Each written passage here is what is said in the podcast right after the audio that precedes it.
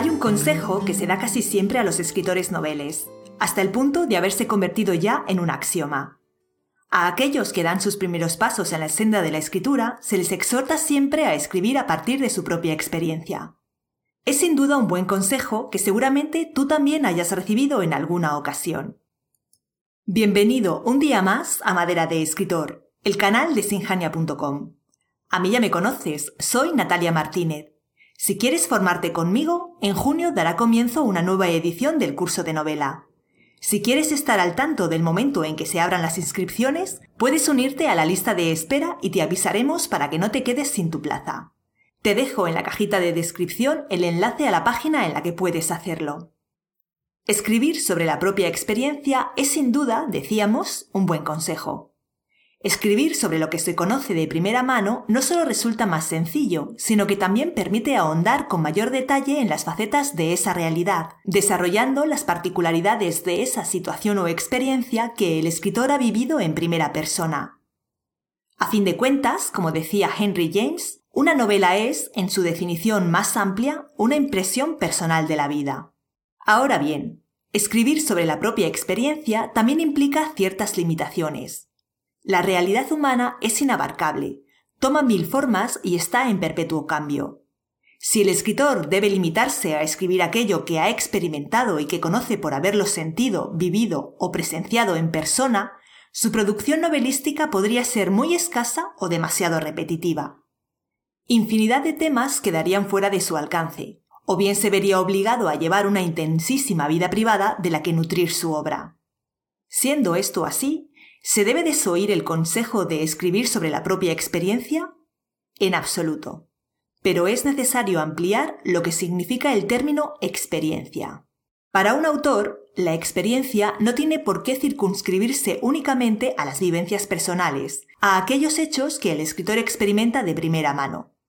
La experiencia para un escritor viene a ser un concepto mucho más amplio que incluye lo vivido, sí, pero también observaciones, reflexiones, lecturas.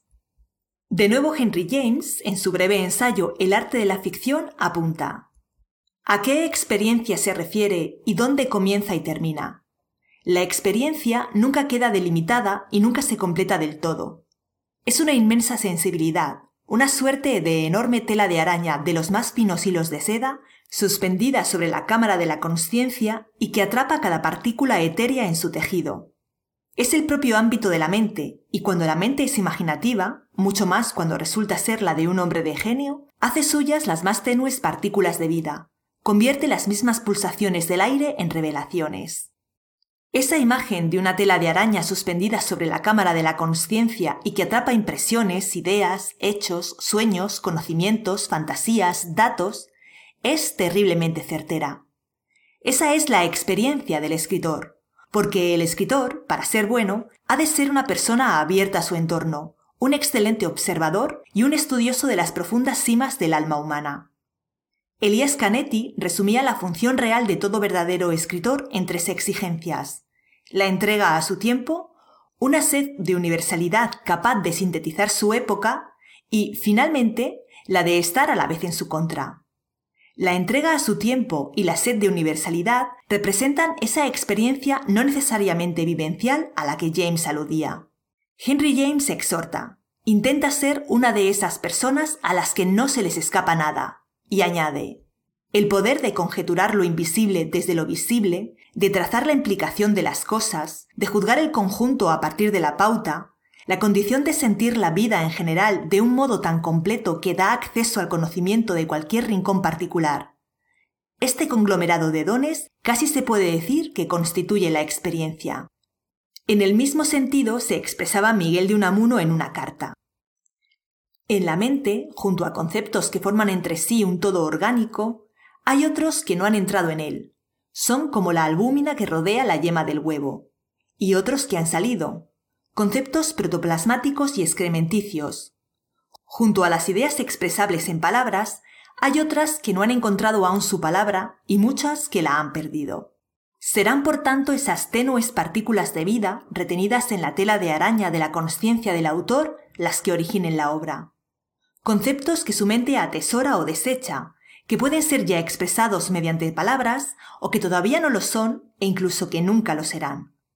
Sin esas partículas de vida y esos conceptos que entran y salen de la mente del autor, no puede darse la obra, como no puede llover desde un cielo sin nubes.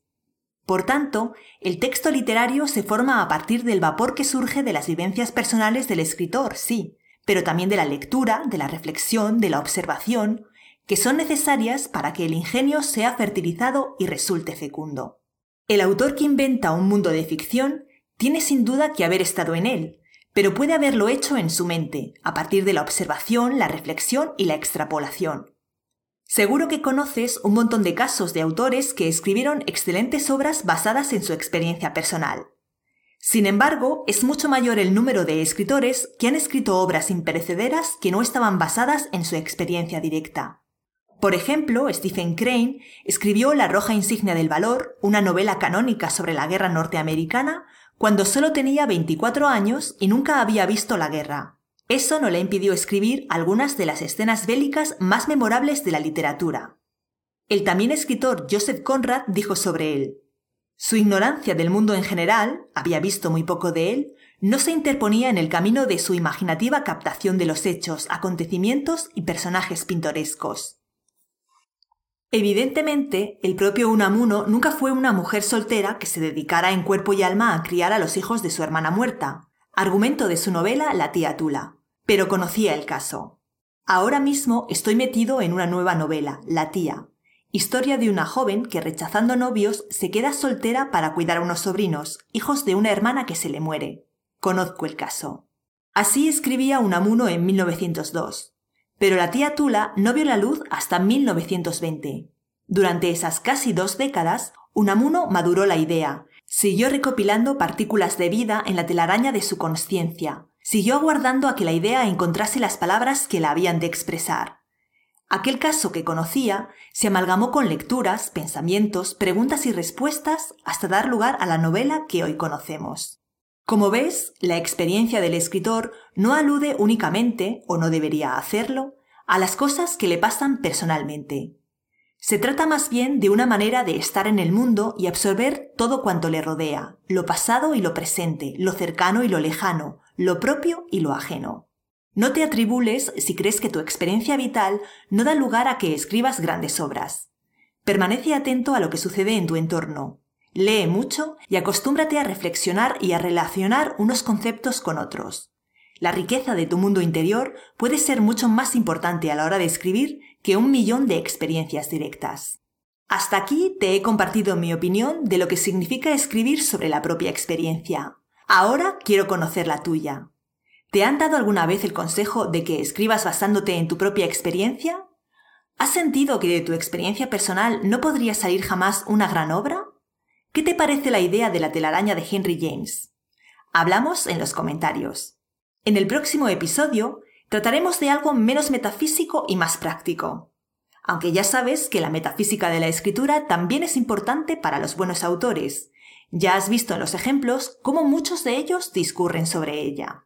En el próximo episodio voy a darte algunas claves para que tengas sesiones de escritura más fructíferas. Si quieres ser más productivo y escribir no solo más, sino mejor, atento a lo que viene. Entre tanto, ya sabes que todas las semanas publicamos nuevos y enjundiosos artículos en el blog. No me puedo creer que te los estés perdiendo. Pásate por la web y nos vemos allí. Un abrazo.